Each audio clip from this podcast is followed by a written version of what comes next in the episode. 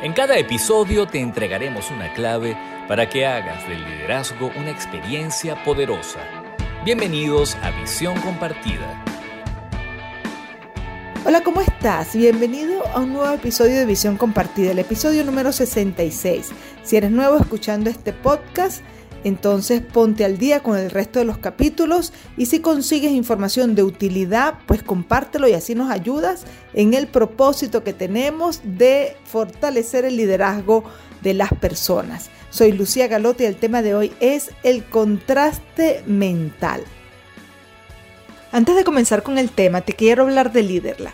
Si tú estás buscando mejorar tus resultados en el liderazgo personal o laboral o en tu vida profesional en general y si quieres o te gustaría pertenecer a un espacio en el que puedes compartir tus experiencias, aprender de otros líderes, ampliar tu conciencia, pues te invito a que te unas a la comunidad de Liderla.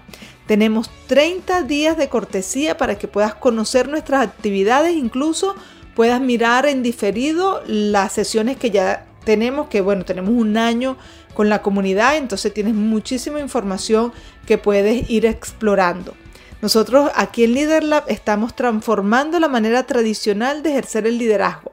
Sabemos por experiencia que es muy complejo fortalecer los negocios, lograr resultados, crear ambientes productivos, desarrollar equipos de trabajo eh, que sean autónomos, innovadores, de alto rendimiento. Y por eso hemos combinado de una manera única estrategias de liderazgo, psicología, coaching ontológico y principios de conciencia para transformar el liderazgo tradicional en un liderazgo transpersonal. ¿Qué, ¿Qué significa el liderazgo transpersonal? Bueno, significa ser conscientes, ágiles, innovadores y generar resultados excepcionales. Así que te invito a que te unas durante 30 días sin costo en la comunidad del LeaderLab y consigues en nuestras redes sociales arroba somos el link para incluirte en la, en la comunidad y poder conocernos. Ahora sí, comencemos con el tema del contraste mental. Eh, lo vamos a hacer basado en un artículo que publicó la BBC llamado La estrategia mental que puede transformar los sueños en realidad, escrito por David Robson y que vamos a dejar el link colgado en la descripción del podcast para que puedas leer el artículo original. Me gusta mucho este tema porque por lo general la mente está funcionando de manera caótica. Un montón de pensamientos disfuncionales que no nos llevan a ningún lado, que no nos hacen tomar decisiones eh, buenas, positivas y que no es una mente clara, eh, que no es una mente lúcida, que, que no es una mente estratega. Entonces, que podamos mirar una forma de organizar nuestros pensamientos para tomar decisiones o para alcanzar nuestros objetivos eh, tiene una utilidad enorme. Entonces, este artículo comienza con una pregunta y dice, ¿con qué frecuencia te encuentras inmerso en una fantasía, imaginando lo grandiosa que hubiese sido tu vida de haber entrenado para una maratón, aprendido un nuevo idioma, fundado una startup o escrito una novela? Es natural soñar sobre lo que ansiamos, pero contrario a lo que indican las corrientes del pensamiento positivista, visualizar un futuro brillante no lo hace más probable. En su lugar, la investigación psicológica muestra que debemos emprender planes pragmáticos para cumplir objetivos en lugar de andar soñando despiertos. Esto implica comparar nuestros anhelos con la realidad, identificar obstáculos y encontrar la mejor forma de evadirlos. Después de los imperdonables del liderazgo, vamos a seguir profundizando en esta propuesta y vamos a hablar de la teoría de la realización de la fantasía de Gabriela Oistingen, que está eh, documentada en este artículo. ¿Quieres saber los errores más frecuentes de los líderes en las empresas? Escucha con atención los imperdonables del liderazgo.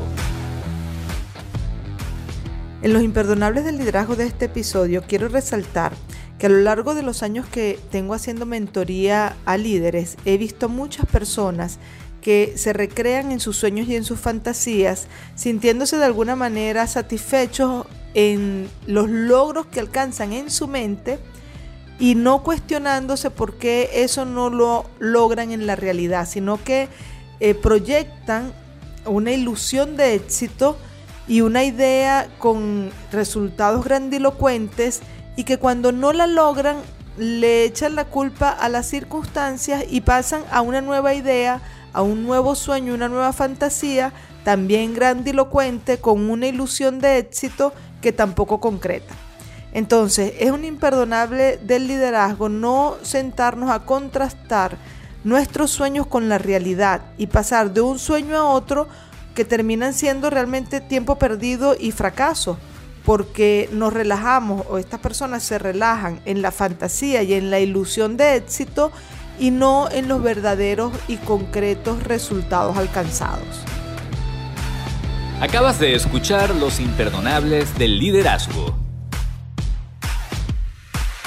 Continuemos con este tema del el contraste mental, ahora hablando de la teoría de la realización de la fantasía de Gabriele Ottingen, profesora de psicología de la Universidad de Nueva York en Estados Unidos, que ha liderado buena parte de la investigación en este campo. Su interés comenzó con algunos estudios en 1990 que revelaron que el pensamiento positivista por sí solo puede ser sorprendentemente contraproducente.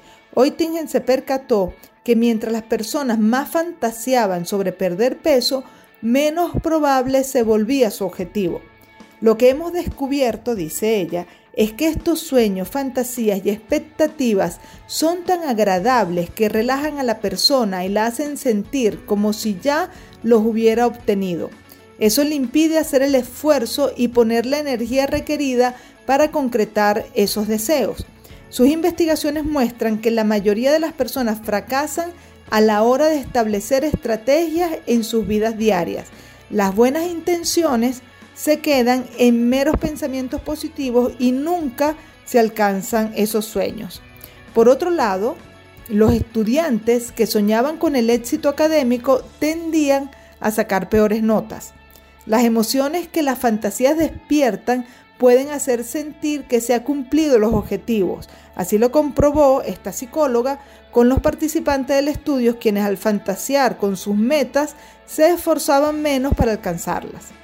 A comienzos de los 2000, la experta investigó si con una simple revisión de la realidad podía revertir esa tendencia. Entonces, trabajando con colegas en Alemania, reclutó a 55 niños que estudiaban inglés algunos se les pidió escribir sobre los beneficios de dominar el idioma, es decir, se les pidió que tuvieran una fantasía positiva. La tarea asignada a otro fue hacer la lista de los obstáculos para lograr ese mismo objetivo, esto es, una realidad negativa, es decir, el primer grupo fantaseaba positivamente, al segundo grupo le dijeron que pensaran sobre la realidad pero de manera negativa, sobre los obstáculos. Y el trabajo de un tercer grupo fue combinar ambas cuestiones, analizar una fantasía positiva junto con una realidad negativa, una estrategia que se conoce como de contraste mental. Oittingen concluyó que los niños que realizaron la actividad de contraste mental progresaron mucho más en los tres meses siguientes. Entonces, después de los aciertos del liderazgo, vamos a detallar esta técnica del contraste mental. La actitud correcta en el líder produce resultados excelentes. A continuación, los aciertos del liderazgo.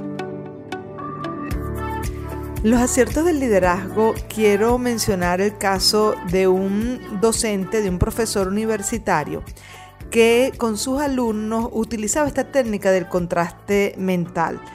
Antes de un examen, las clases antes de un examen, los llevaba a recrear o a fantasear sobre el logro del objetivo de, la nota máxima a través de un ejercicio de visualización creativa y luego los eh, retaba a contestar preguntas vinculadas con el tema que se iba a evaluar. Entonces, primero los hacía sentirse eh, ilusionados con la idea de alcanzar el objetivo de manera positiva y luego los enfrentaba al reto que iban a tener en el examen. No era que les daba las preguntas del examen, sino que les hacía preguntas sobre el material que iba para el examen. Entonces ellos veían la posibilidad de lograr el objetivo, pero también eh, se enfrentaban al desafío real. Entonces esta técnica de este profesor hacía que la mayoría de sus alumnos alcanzaran grandes resultados.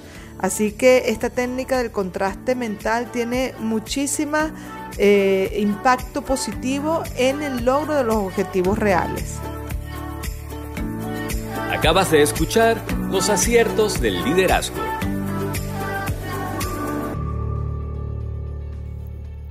Ya estamos llegando al final de este episodio 66 del tema del contraste mental.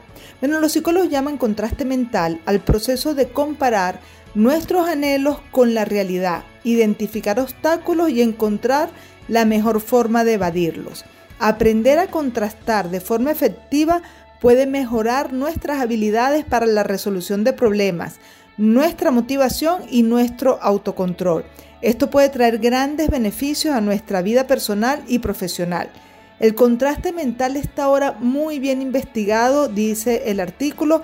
Se ha demostrado que es muy útil para que las personas consigan sus metas en el deporte o los negocios, por ejemplo, explica en este caso Katja Friedrichs, psicóloga de la Universidad de Trier en Alemania. En todos los casos, la técnica parece reforzar la determinación y la capacidad resolutiva de las personas. Para cumplir la mayoría de los deseos hay que esforzarse en superar un obstáculo. El contraste mental ayuda a las personas a hacer eso. Coincide a Timur Sevincer de la Universidad de Hamburgo, también en Alemania. Sevincer ha investigado recientemente si las personas utilizan el contraste mental de forma espontánea a diario.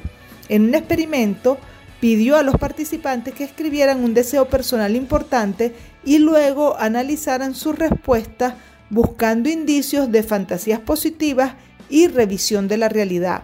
Sus resultados mostraron que solo entre el 10% y 25% de los participantes usaban espontáneamente esta estrategia para perseguir sus sueños. Esto que voy a decir ahora es mi comentario, esto explica muy bien por qué son tan poquitas las personas que alcanzan sus sueños, alcanzan sus metas. Porque solo eh, en este experimento del 10 al 25% eran capaces de utilizar esta estrategia del contraste mental eh, de manera espontánea. Es decir, que eran capaces de soñar, de fantasear, de tener ideas que quieren llevar adelante y de además contrastar estas ideas con la realidad. Entonces, dice este investigador, la mayoría se recreó en las fantasías positivas o se desanimó con los retos que debía afrontar. Teniendo esto en cuenta, son muchos los que se podrán beneficiar de la técnica del contraste mental. Esta forma de pensar parece ser bastante efectiva cuando se combina con las intenciones de implementar esto implica básicamente el encontrar los obstáculos y planear una forma concreta de superarlos. Puede parecer obvio, pero es un paso simple que se les escapa a muchas personas. Luego el artículo continúa diciendo músculos mentales. Si quieres intentar ponerlo en práctica, entonces aquí es donde describen la técnica. Primero, número uno, debes pensar en un deseo. Número 2. Imaginar cuál será el resultado de cumplirlo. Número 3. Identificar el obstáculo en el camino. Y número 4. Planificar cómo superar esos obstáculos. Si sigues estos pasos recurrentemente con el tiempo, se convertirán en un hábito mental que aplicarás antes de empezar a divagar sobre fantasías poco productivas. Con esto hemos llegado al final de este episodio 66. Espero que te haya gustado que te sea útil esta técnica del contraste mental. Si es así, ponle like, compártelo, coméntalo y desde ya estás súper invitado para el próximo episodio. Que estés muy bien. Chao, chao.